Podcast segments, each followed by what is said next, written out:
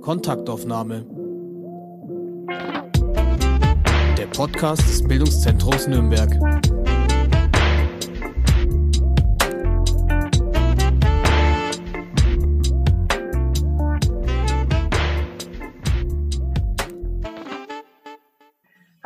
Herzlich willkommen. Mein Name ist Hanna Biemer und heute mit mir im Gespräch ist Ernesto Buchholzer Sepulveda, 27 Jahre alt, eigentlich Unternehmer und Strategie- und Managementberater für den öffentlichen Dienst, aber seit März im Stadtrat für die Politbande. Hallo Ernesto.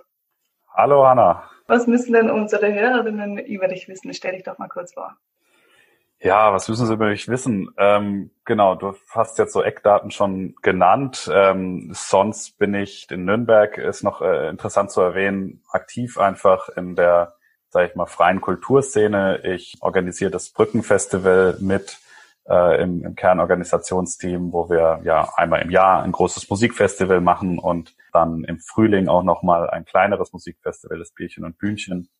Und äh, so bin ich, äh, sage ich mal, in die Landschaft der Subkulturschaffenden in Nürnberg gekommen.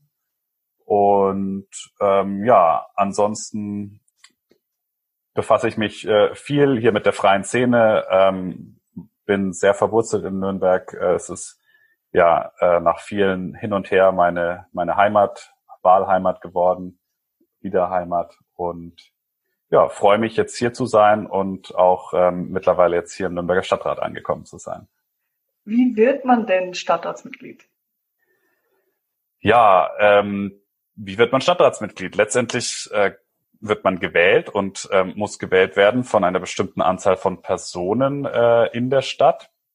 Bei uns oder mir war es jetzt so, dass das alles eher zufällig passiert ist oder sage ich mal, wir, ich habe jetzt nicht irgendwann gesagt, ach, ich werde jetzt Stadtrat und das mache ich jetzt, sondern viele Kulturschaffende waren sich, ja, sage ich mal, einig, dass sich einiges ändern muss in der Stadt und wir raus wollen aus so einer Bittstellerposition und da haben wir uns ähm, vor knapp zwei Jahren mal zusammengesetzt äh, in verschiedenen Gruppen und gesagt, ja, wie können wir denn daran was ändern und wie können wir mehr Mitsprache bekommen? Und irgendwann wurde uns klar, dass dieses Instrumentarium des Stadtrats ein sinnvoller Hebel ist, um dort Interessen einzubringen mit mindestens einer Person. Und ja, dann haben wir äh, einen Verein gegründet, eine Wählerinnenliste und haben nach ganz, ganz viel Bürokratie, Papierkram und Unterschriften sammeln dann einen Wahlkampf gestartet und sind, sage ich mal, parteilos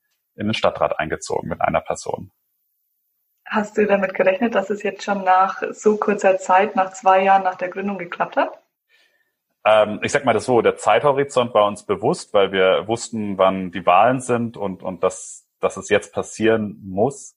Und ähm, das Problem an Stadtratswahlen äh, ist auch, dass die nur alle sechs Jahre abgehalten werden.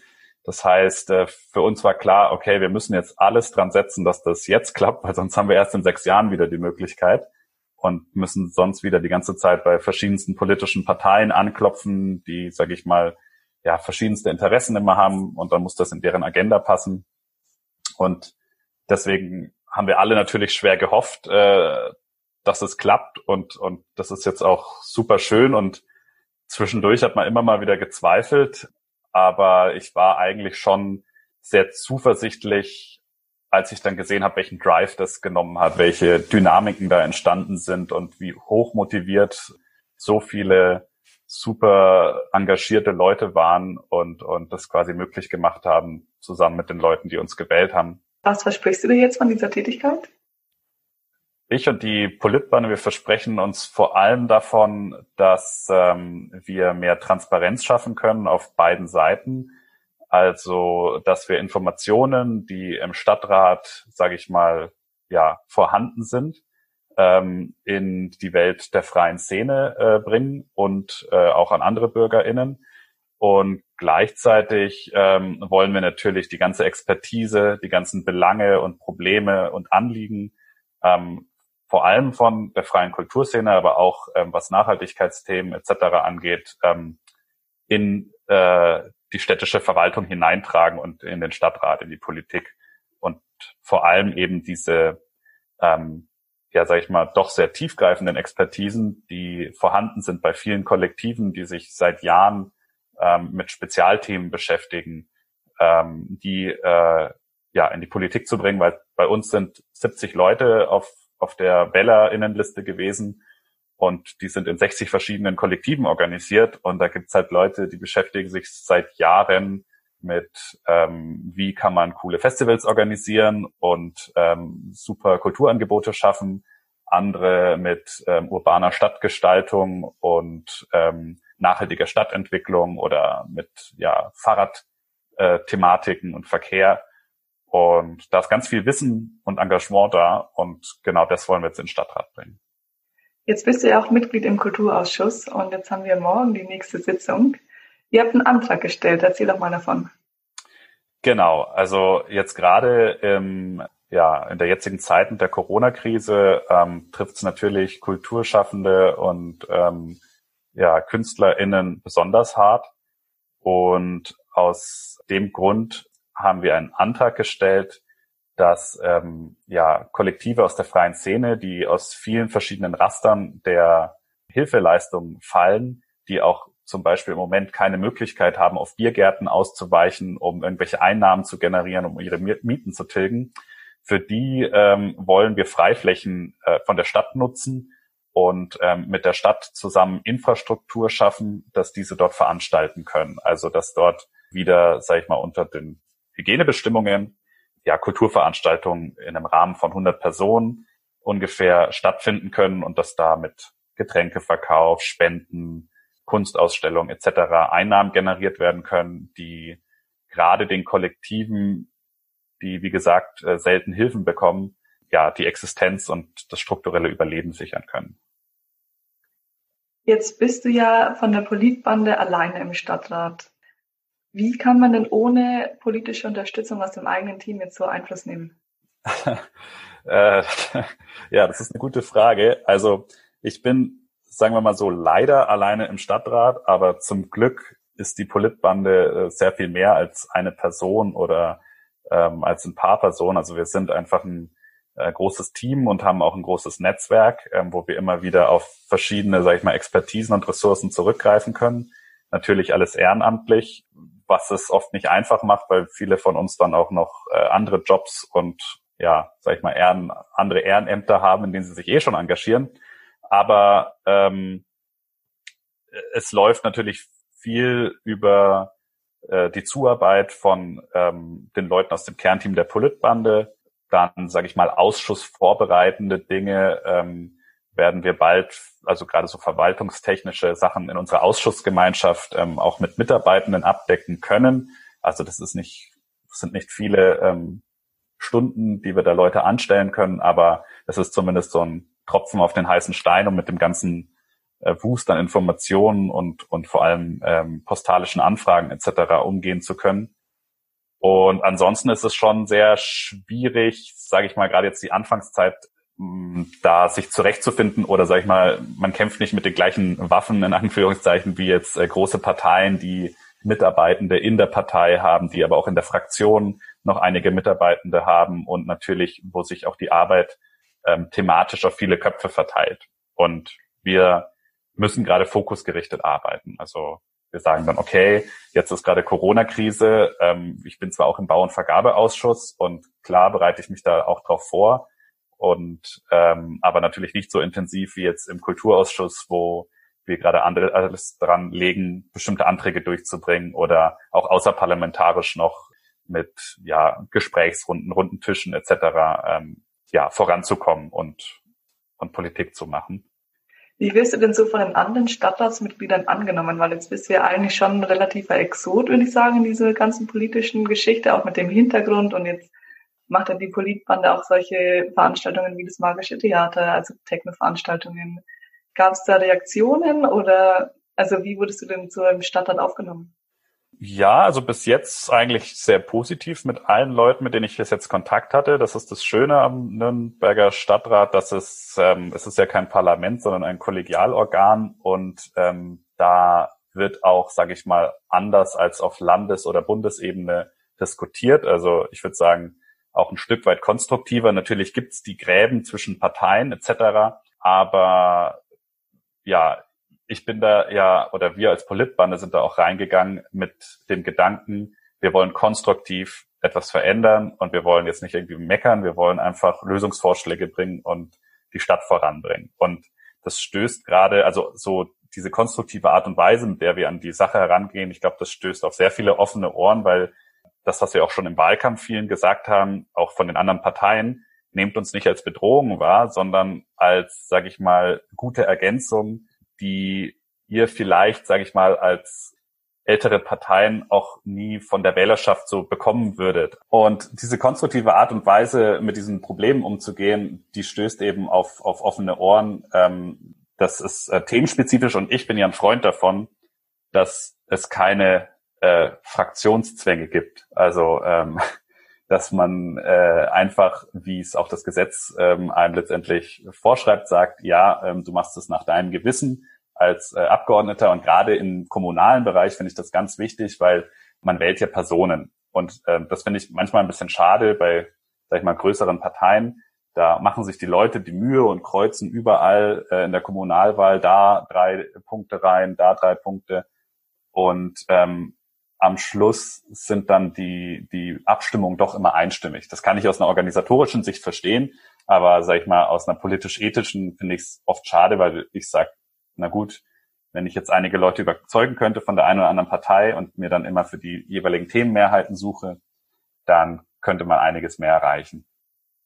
Jetzt hattest du als Zukunftsvision von dir mal genannt, Nürnberg soll eine Stadt mit europäischer Vorreiterrolle in Sachen soziokultureller Kollektivvielfalt, autofreier Verkehrspolitik und nachhaltigen Verwaltungsprozessen sein. Wie stellst du dir denn zum Beispiel eine autofreie Verkehrspolitik vor? Ich finde es immer ganz wichtig, dass man äh, Visionen und, und Ziele hat. Äh, also wahrscheinlich auch rührt das so ein bisschen ähm, aus meiner Tätigkeit als Strategieberater. Das ist immer äh, ist es auch in der Unternehmenswelt oder auch in der Verwaltungswelt wichtig zu wissen, worauf arbeite ich hin und auch äh, wenn es um politische Prozesse geht, braucht man halt ein Ziel und das kann auch ein Funken Utopie haben, wobei das bei, bei einer autofreien Innenstadt meiner Meinung nach noch nicht mal der Fall wäre, dass das irgendwie utopisch ist. Also für mich ähm, würde das so aussehen, äh, dass man anfängt, wirklich radikalere Einschnitte zu begehen für Autofahrende. Also dass man ja erstmal, man kann natürlich probeweise verschiedene Be äh, Verkehrsbereiche ähm, beruhigen und ähm, dann den Kreis immer größer machen. Die Innenstadt in Nürnberg ist eh eigentlich innerhalb der Burgmauer total autountauglich. Und ähm, gleichzeitig müsste man dort natürlich auch das ÖPNV-Angebot ähm, ähm, hochfahren. Und äh, es wird natürlich immer Ausnahmen geben. Das ist das, die Sache, die viele Leute vergessen, weil ähm, schnell, gerade bei der autofreien Innenstadt, kommt das Gegenargument, ja, aber wie machen das dann die Leute, die da wohnen und die alten Menschen und so weiter. Ähm, bei den ganzen Konzepten, die bereits umgesetzt wurden in größeren Städten, wurde das immer schrittweise gemacht. Und äh, zu aller allerletzt wurden dann, ja, sage ich mal, Anwohner ähm, angegangen und denen wurde dann ganz zum Schluss erst verboten, dort reinzufahren. Aber es geht natürlich viel um Pendlerverkehr etc. Und auch bei alten Leuten und, und Leuten, die, die das ja nicht mehr hinkriegen äh, ähm, mit dem ÖPNV, da gab's, gibt's ganz verschiedene Möglichkeiten mit ähm, kleinen Elektroautos und, und äh, Kleinbussen, die, die dann solche Leute immer noch dorthin fahren, wo sie hinfahren müssen. Jetzt gibt es natürlich ganz große Angst um den Verlust von Wählerstimmen, wenn man jetzt autofreie Politik voranbringen möchte. Was würdest du denn zu den ganzen Autofahrern sagen, warum sie keine Angst haben brauchen? Ja, das ist tatsächlich äh, ein Problem, das sich ja auf Bundesebene äh, durchschlägt, ähm, dass dieses Thema äh, bei der Politik Angst verbreitet, weil man Wählerstimmen, Wählerinnenstimmen verliert. Ich denke, es ist wichtig, da Mut zu zeigen, vor allem, weil es letztendlich der kompletten Bevölkerung äh, eine bessere Zukunft verschafft. Also was bringt es uns heute, wenn wir jetzt noch mit dem Auto fahren können, wenn dafür unsere Kinder mit Lungenkrankheiten aufwachsen wegen Feinstaubbelastung, wenn ähm, sich äh, die Stadt unnötig erhitzt und erwärmt. abgesehen von der globalen Erderwärmung, die natürlich dadurch auch noch erhöht wird, aber letztendlich ähm, Abgasleistung, Motorabwärme etc., die erhitzt auch ähm, eine, eine Stadt so und ähm, auch Unfalltote etc. Das alles ähm, hinzunehmen, wäre wär total fatal und auch wenn man sich überlegt, wie das Autoaufkommen steigt ähm, in, in den letzten Jahren, dann wird es für alle einfach ungemütlicher. Also ich meine, in, in Städten wie Stuttgart oder so, da sieht man das noch viel stärker, ähm, was das bedeutet, wenn ja ähm, immer mehr Autos kommen und irgendwann hast du eine Rush Hour und du bist zu Fuß oder mit dem Fahrrad einfach wesentlich schneller, weil du nur im Stau stehst. Und äh, das ist einfach eine sehr rückwärtsgewandte Art von Mobilität. Und äh, sie ist weder ökonomisch sinnvoll, weil sie nicht kosteneffizient ist. Da setzen ein, höchstens zwei Personen in einem Kasten, der äh, zwischen 10 und 80.000 Euro kostet. Und äh, der verbraucht dann auch noch ganz viel Sprit. Das ist äh, rückwärtsgewandt, würde ich jetzt mal sagen. Und dazu ist es halt umwelt- und gesundheitsschädlich. Und ich denke, da ist auch ganz viel Überzeugungsarbeit von PolitikerInnen äh, notwendig, um ja diese Vision voranzutreiben. Jetzt läuft ja aktuell das Stadtradeln. Wie effektiv sind denn solche Aktionen, um vielleicht Personen doch aufs Fahrrad zu bringen? Ja, sowas ist ganz nett. Ähm, und, und klar muss man die Leute für, für solche Themen sensibilisieren.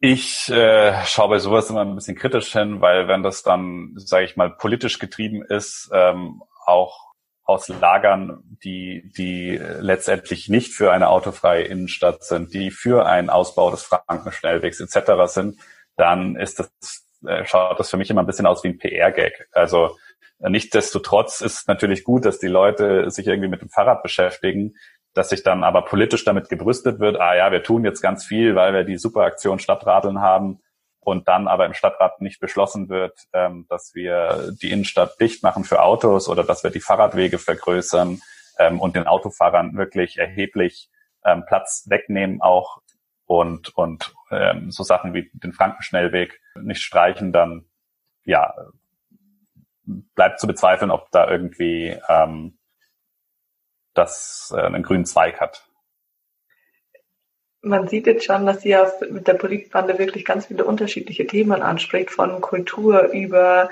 die Umwelt mit der Autopolitik. Ähm, du genderst in deiner Sprache ganz ähm, rücksichtsvoll, was ich super gut finde.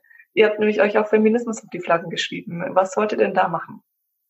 Ja, also letztendlich ist, sage ich mal, Feminismus ähm, an sich einfach eine, eine Grundhaltung für mich oder ja, für, denke ich, auch viele, die bei uns aktiv sind. Es ist auch was, ja, zu gendern, ähm, letztendlich eine Sache, die, die äh, neben dem, dass es richtig ist, weil es einfach alle Leute anspricht, auch nochmal dadurch, dass es einfach ein eher neueres Phänomen ist, äh, etwas ist, was Aufmerksamkeit schafft und zum Glück dann auch immer mal wieder zu Diskussionen führt, um, um, sag ich mal, Licht auf dieses Problem zu werfen ja, für uns ist es einfach äh, wichtig, dass wir als äh, Organisation ähm, gleichberechtigt funktionieren, ähm, dass es bei uns nicht diese Strukturen gibt, äh, die es ähm, eben in Politik und Wirtschaft auch gibt, dass äh, Frauen ähm, benachteiligt werden, ähm, strukturell auch. Man stößt auch immer wieder auf, auf Probleme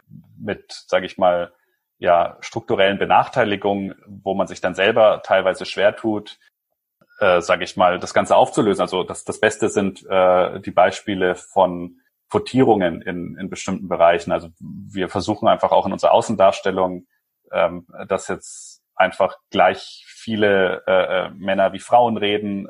Wir da versuchen, ähm, ja, einfach darauf zu achten, ein Auge drauf zu haben, weil das eine ist natürlich davon zu reden und Sachen einzufordern und auch äh, im Stadtrat letztendlich Anträge zu stellen, die äh, auf Gleichberechtigung ähm, in bestimmten Themen abzielen. Und das andere ist natürlich, das selber auch zu leben und vorzumachen und sich dabei selber auch immer wieder zu hinterfragen und zu sagen, ah, wo haben wir denn unsere Probleme oder wo fällt bei uns ein Tor auf in, in strukturellen Sexismus oder ähm, Benachteiligung und, und die Themen dann wirklich anzugehen und das ist ähnlich wie, wie mit dem Rassismusproblem, sage ich mal. Ähm, dadurch, dass wir halt in einer Gesellschaft aufwachsen, die stark von Sexismus geprägt ist und auch von Rassismus, hat wahrscheinlich so gut wie jede Person das in irgendeiner Weise in sich, also sozialisiert. Und, und dagegen äh, gilt es anzukämpfen, sowohl politisch, aber eben auch persönlich äh, mit sich selbst.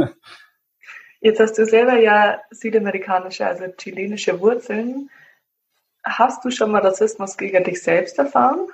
Ja, durchaus. Äh, also natürlich ähm, wahrscheinlich nicht so sehr wie, wie andere ähm, MitbürgerInnen mit Migrationshintergrund, ähm, die vielleicht, weiß ich nicht, eine dunklere Hautfarbe noch haben als ich oder bei denen, ähm, sage ich mal, ein, ein Vorname oder Nachname aus einem eher persischen oder arabischen Hintergrund oder so der Fall ist. Ne? Es, es ist bei Rassismus ja auch immer ganz ja irrwitzig, dass, dass es irgendwie so die guten und die bösen Ausländer für, für manche Leute gibt. Und also die, die Sache ist auch das in, in, im persönlichen Gespräch, also auch wenn ich mich über Rassismen, ich bin auf dem Land aufgewachsen, da, da war das viel vertreten, wenn ich mich dagegen äh, gewehrt habe und aufgeregt habe, dann ähm, war immer so das Credo, ja, ja, also du bist doch gar, gar kein Ausländer oder ähm, du bist ja gar kein keiner mit Migrationshintergrund und ähm, ja, also letztendlich, mein, mein Vater ist Chilene, ich bin's auch, ich habe beide Pässe, das ähm, trifft auf mich auch zu und ja, natürlich, sage ich mal, von von Faschisten ähm, bin ich dafür auch viel angegangen worden, in vor allem in der Jugend, wo ich äh, ja auf dem Land äh, da mich auch lautstark gegen gewehrt habe und das ja immer noch tue. Kannst du denn äh, diese Erfahrungen oder auch einfach diese chilenischen Wurzeln mit in das Kulturschaffende mit einbringen? Ich glaube, sowas macht man selten bewusst, weil ich ja mir nicht die ganze Zeit bewusst bin darüber, ähm, dass ich jetzt äh, Halbchilene bin. Vielleicht sind es unterbewusst Sachen, die, die, die mich einfach dazu treiben, dass, dass ich gerne ähm, eine vielfältige, äh, offene ähm, und, und herzliche Umgebung ähm, um mich habe. Also weil gerade was ich aus, aus, aus meiner, sag ich mal, Doppelkultur kenne, ist einfach dieses, das viel mit Herzlichkeit verbunden ist, mit großen Festen, mit ähm, ja, dem Zelebrieren des Lebens und, und, und da vor allem äh, sich an, an Sachen zu erfreuen wie äh, gutem Essen, gutem Trinken und äh, nicht dem teuren Auto oder so. Jetzt beschäftigst du dich ja beruflich ganz viel mit diesen politischen Themen und hattest dich davor extrem viel privat damit beschäftigt. Hast du denn jetzt nach so einem Stadtratstag immer noch Lust auf politische Diskussionen oder reicht sie dann noch irgendwann mal? ähm, das ist eine gute Frage und ich glaube, das kommt aufs Thema an. Also manche Sachen, da, da diskutiert man immer drüber gerne, aber es ist natürlich jetzt äh, dadurch, äh, dass es ein ganz anderer äh, Workload ist, der, der da vorhanden ist und man wirklich sehr, sehr viele Stunden ähm, da rein investiert und, und ähm, Papiere liest und äh, verschiedene Briefe bekommt von allen möglichen Interessensverbänden etc. und Einzelpersonen und äh, mit vielen Leuten halt auch eben schon beruflich diskutiert, gerade jetzt in der Anfangszeit fragt mich jeder, ja, und wie waren die ersten äh, Wochen im Stadtrat? Das ist so ein bisschen wie wenn du von einer großen Reise oder so zurückkommst, da, da erzählt man dann immer das Gleiche. Das ist dann manchmal auch nett, weil ja, man natürlich auch seinen FreundInnen davon erzählen will. Aber ähm, ja, manchmal bin ich auch einfach froh, über ganz, ganz andere Sachen zu reden. Also das ja, trifft auf jeden Fall zu. Wie beeinflusst denn jetzt deine politische Tätigkeit deine bisherigen Tätigkeiten? Ja, also meine Arbeit ähm, beeinflusst es in dem Sinne, dass ich die ähm, ja zurückgefahren habe auf äh, 60 Prozent. Ähm, das muss man nicht tun, ähm, weil man, sage ich mal, für die tatsächlichen Sitzungen freigestellt wird ähm, als als Stadtrat. Aber es ist so, ich habe ja dadurch, dass ich auch keine große Partei, wie wir es ja vorhin schon hatten, etc. um mich habe, bleibt viel von der Vorbereitung ähm, natürlich bei mir und damit ich das quasi adäquat machen kann mit dem Detaillierungsgrad, wie ich ihn mir wünschen würde, ähm, habe ich gesagt, okay, ich, ich äh, arbeite nur 60 Prozent. Und das ist äh, ungewöhnlich in, in der strategischen Beratung. Ähm, das ist so das, was sich eigentlich grundsätzlich da bei mir geändert hat. Und sonst ist bis jetzt einfach der Terminkalender sehr voll. Wir haben in unserem Podcast immer eine Replik, die nennt sich gerne lernen. Gerne lernen. Was würdest du denn gerne mal lernen? Puh, was ich gerne mal lernen würde. Ähm, vielleicht die ein oder andere äh, handwerkliche Tätigkeit äh, noch zu verbessern, weil ich wirklich ähm, zwei sehr linke Hände habe und äh, ja, mir das immer wieder vornehme. Ansonsten, boah, da gibt es so viele Sachen. Ihr habt so viele Themen, ich weiß gar nicht, auf was ich jetzt am liebsten noch eingehen würde. Ähm, ich glaube, so geht's, glaube ich, vielen, die mit euch als Politbande zum ersten Mal Kontakt haben, weil ich auch das Gefühl habe, dass ja, dass ihr einfach so breit aufgestellt seid. Äh, wo würdest du denn jetzt deine Schwerpunkte setzen? Also im Moment ist es ganz klar so, dass die Corona-Krise uns halt abverlangt, dass wir versuchen, den Leuten in der ja, freien äh, Kultur- und Kunstszene äh, zu helfen und, und da versuchen, die Krisenbewältigung ja mitzugestalten und, äh, sage ich mal, die Stadtspitze mit Input zu versorgen, der dann hoffentlich dazu beiträgt, ähm, dass bestimmte Hilfemaßnahmen ähm, etc. besser zugeschnitten sind auf die auf die Kulturschaffenden. Äh, das ist ein großer Punkt, gerade wo der Fokus liegt. Und ich hoffe, im Normalzustand sind das gerade äh, vor allem die ja weiter die Kultur und aber auch die Nachhaltigkeitsthemen, also was den Radverkehr, was ähm, die nachhaltige Stadtgestaltung etc. betrifft.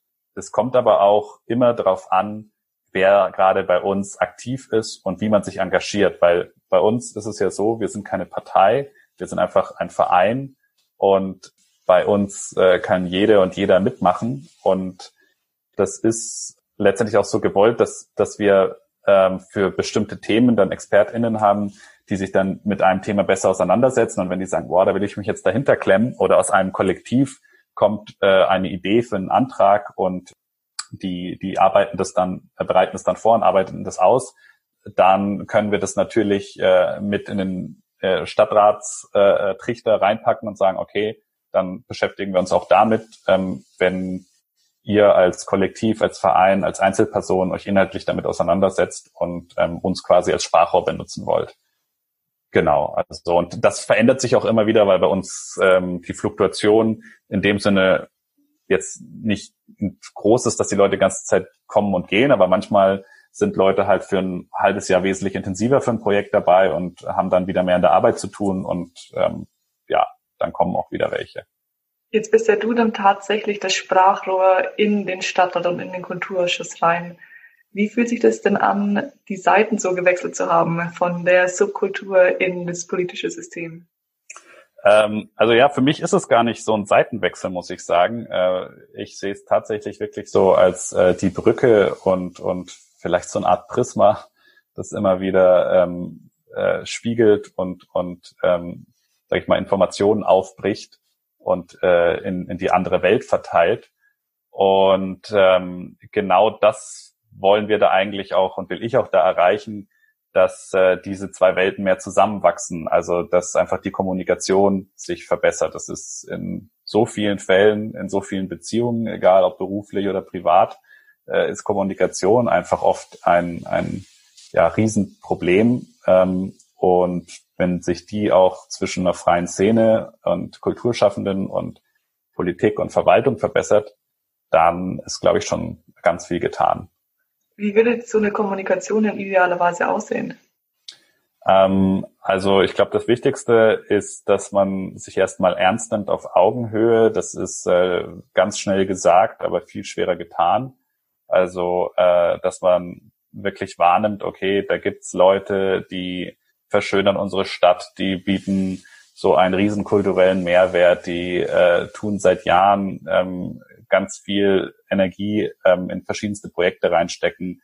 Und ähm, dass man dann anfängt, auch mit den Personen konkret zu reden, wenn es darum geht, ähm, Kulturprojekte zu planen ähm, oder äh, Förderprogramme sich auszudenken etc. Also viel ähm, würde da funktionieren über runde Tische, über ähm, partizipative ähm, ja, Gesprächsorgane, wo man Leute einlädt, Jetzt haben, glaube ich, ganz viele Menschen auch in unserem Alter eher so das Gefühl, dass sie nicht wirklich teilhaben an so einer Politik, außer an den Wahlen, weil ich oft das Gefühl habe, dass solche Bürgerinnenbefragungen ganz ja unbekannt irgendwie an uns vorbeilaufen und da viel zu wenig ähm, dafür getan wird, dass es auch Aufmerksamkeit bekommt. Wie würdet ihr denn für solche ähm, Bürgerinnenpartizipationen Werbung machen, dass sie mehr in die Bevölkerung kommen? Mhm. Es ist ein sehr guter Punkt, ähm, weil es tatsächlich äh, mir auch früher genauso ging. Ähm, es liegen nämlich ganz viele auch Informationen und, und sage ich mal, auch äh, ähm, Kommunikationsversuche äh, ähm, nahe, also auf den Webseiten der Stadt und Pressemitteilungen etc. Da kann man immer ganz viel bekommen. Auch das Ratsinformationssystem ist öffentlich, aber so wenig Leute ähm, wissen darüber Bescheid. Es ähm, gibt wahrscheinlich viele Ansätze. Also ich denke, man müsste da, man könnte das sogar schon in städtischen Schulen anfangen, darüber äh, zu berichten und die Jugend und, und Kinder äh, darin zu bilden und zu sagen, ja, das sind verschiedene Kommunikationsorgane der Stadt. Ähm, hier könnt ihr euch einbringen, hier könnt ihr lesen, was in eurer Stadt passiert. Das ist wichtig, weil das sind auch zwei Seiten. Es muss natürlich auch ähm, das Interesse da sein und man muss natürlich auch ähm, mitmachen wollen. Das ist ja auch, sage ich mal, in heutigen Gesellschaft, wo es uns ähm, vielen von uns äh, sehr gut geht oder wir, sage ich mal, äh, sehr auf unsere eigenen Probleme fokussiert sind, ähm, ja, wie oft schaut man denn dann auf die Stadt-Homepage und, und ähm, sagt sich, ach, jetzt will ich mal wissen, was eigentlich hier so abgeht. Ähm, und wie oft passiert es, dass man sich einfach beschwert und sagt, ach, es gibt gar keine Infos und so weiter. Also, und da schließe ich mich selber nicht aus, da geht's und ging's mir oft ähnlich. Ähm, aber was wir natürlich jetzt machen können als Politbande, ähm, ist äh, ja den, den direkten Diskurs aussuchen. Das haben wir auch im Wahlkampf schon gemacht. Da hatten wir zum Beispiel eine Veranstaltung, ähm, wo wir einfach zu bestimmten Themen eingeladen haben. Da sind dann äh, SprecherInnen äh, vom Ratentscheid, ähm, aber auch von alternativen Wohnprojekten gekommen. Und ähm, es wurde auch über die Kulturhauptstadtbewerbung ähm, geredet. Und das sind alles Themen, die haben sehr viele Leute interessiert. Der, äh, die Kantine ähm, war das äh, vom, die vom Musikverein äh, äh, betrieben wird, ähm, die war voll. Und äh, da haben wir auch gemerkt, okay, da ist ganz viel Interesse und die Leute wollen was erfahren und sich austauschen. Und solche Formate, glaube ich, könnte man wesentlich öfter machen und vielleicht auch noch mehr von der Stadt, ähm, vielleicht auch auf anderen Medien noch mehr propagieren und dafür Werbung machen. Also ähm, ein gutes Beispiel, glaube ich, wie man an sowas gut herangehen kann, äh, ist es, ähm, wie das die Leute in Barcelona machen, ähm, auch äh, mit äh, der, der neu gewählten ähm, Podemos-Bewegung dort und ähm, wie dort wirklich ganz viel Wert auf dieses Partizipative gelegt wird, ist einfach im Heiden Arbeit und viel Geld, was da reinfließen muss, aber ich glaube, das ist es wert. Jetzt hast du die Kulturhauptstadtbewerbung angesprochen. Was ist denn so eure Meinung zu dieser Bewerbung? Also sagen wir mal so, ich glaube, ähm, in der freien Szene allgemein ist die Meinung darüber sehr gespalten und divers. Ähm, wir jetzt als äh, Politbande ähm, haben uns ausgiebig mit dem Thema beschäftigt und sind zu dem Schluss gekommen, dass äh, diese Kulturhauptstadtbewerbung durchaus eine Chance bieten kann. Ähm, einerseits, weil der Fokus auf Kulturschaffende ähm, kommen könnte, stärker als zuvor und auch, weil ähm, viel Geld äh, endlich mal zur Verfügung steht, was aber richtig eingesetzt werden muss. Und da ist halt schon der Knackpunkt. Also ähm, wir hoffen und dafür werden wir uns auch einsetzen, dass das Ganze nicht irgendwie ein großes nur Prestigeprojekt wird, wo man dann sich irgendwie brüstet mit irgendwelchen Leuten aus der freien Szene und die am Schluss aber dann nichts äh, davon haben und alles nur über irgendwelche Wettbewerbe läuft, wo am Schluss ja dann Ideen, ähm, sage ich mal, unentgeltlich äh, äh, vermarktet werden. Das sollte schon so ablaufen, wie gesagt, wieder einen partizipativen Charakter haben, dass die Leute, die äh, Kunst und Kultur in Nürnberg machen, einfach mitbestimmen, wie dieser ganze Prozess funktioniert, dass sie auch davon profitieren durch nachhaltige Institutionen, die vielleicht geschaffen werden, neue Trägervereine, äh, ähm, neue äh, Möglichkeiten, Räume zu beziehen und, und diese zu bespielen, autonom, selbstverwaltet etc. Und wenn man solche Strukturen schafft, dann schafft man ja auch, sage ich mal, ein, eine nachhaltige Kulturlandschaft, die sich selbst auch immer wieder erneuert. Und äh, das ist ja auch, wäre ein Grund, wieso man diesen Titel bekommen könnte als Kulturhauptstadt, weil man nicht für das bewertet wird, was man hat, sondern letztendlich der Titel dafür vergeben wird, ähm, was man tut, um ähm, eine blühende Kulturlandschaft äh, aufzubauen. Und ja, wir hoffen, wie gesagt, und ähm, dass es ja kein, dass der Fokus nicht so stark auf Prestige liegt, sondern ähm, setzen uns dafür ein, dass äh, ja der auf konstruktiven Lösungen ähm, basiert, die ähm, vor allem den Kulturschaffenden zugutekommen und nicht nur im guten Image. Zum Abschluss unseres Gesprächs hätte ich noch gerne einen Glücksmoment von dir. Was hat dich denn in letzter Zeit richtig gefreut? Glücksmomente. oh, da gab's äh, viele Dinge, die wahrscheinlich auch viel zu kurz kamen. Ähm, ganz, ganz riesig habe ich mich gefreut, als wir die Unterschriften zusammen hatten, die wir brauchten, die 610, um überhaupt äh, antreten zu können zur Wahl. Ich meine, ähm, dass wir eingezogen sind in den Stadtrat, äh, hat mich ähm, riesig gefreut. Überhaupt, dass es die Politbande gibt und diese Gruppe von Personen, wo jetzt nochmal Leute zusammengekommen sind aus den verschiedensten Ecken der Nürnberger Kulturlandschaft, die einfach alle so coole Socken sind und äh, mit denen das so viel Spaß macht, ähm, einerseits politisch zu arbeiten, aber auch einfach äh, ja sich da so enge Freundschaften und und ähm, ja entwickelt haben, wo man jetzt einfach ein, ganz viel draus ziehen kann. Also auch menschlich einfach. Es ist ja das ist einfach wunderschön und äh, mit der schönste Nebeneffekt an dem an dem ganzen politischen, dass ja, richtig coole Leute zusammenkommen, mit denen es Spaß macht, Dinge voranzubringen. Jetzt hast du für die Politbande so viel Werbung gemacht. Wie kann man denn bei euch mitmachen?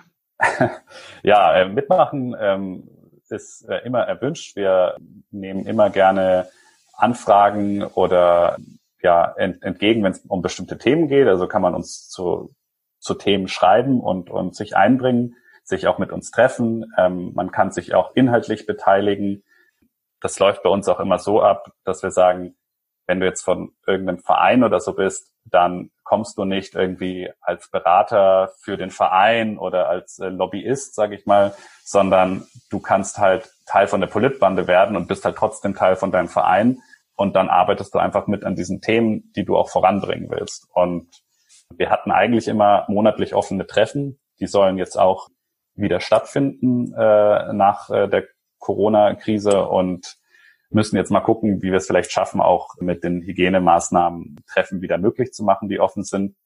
Und ansonsten ja, kann man immer über info at Politbande oder unsere Social Media Kanäle auf uns zukommen. Und ähm, dann können wir gerne äh, Treffen ausmachen, dass man sich einfach mal auf einen Kaffee oder ein Bierchen trifft und ein bisschen quatscht und guckt, was man zusammen machen kann. Noch ein Stichwort zu Kultur nach Corona. Auf was freust du dich am meisten? Uh, das ist schwierig. da gibt es so viele Dinge. Ja, ich denke einfach auf ausgelassene Stimmung, ähm, auf verschiedensten Konzerten, Festivals und Veranstaltungen hier in Nürnberg und äh, dass man ja sich endlich mal wieder in die Arme fallen kann und dann so richtig über Sachen freuen kann und die ganze Herzlichkeit, die damit auch wieder einherkommt. Ernesto, vielen Dank für das wunderbare Gespräch. Danke, dass du dabei warst. Vielen lieben Dank, Hanna. Hat mich auch sehr gefreut.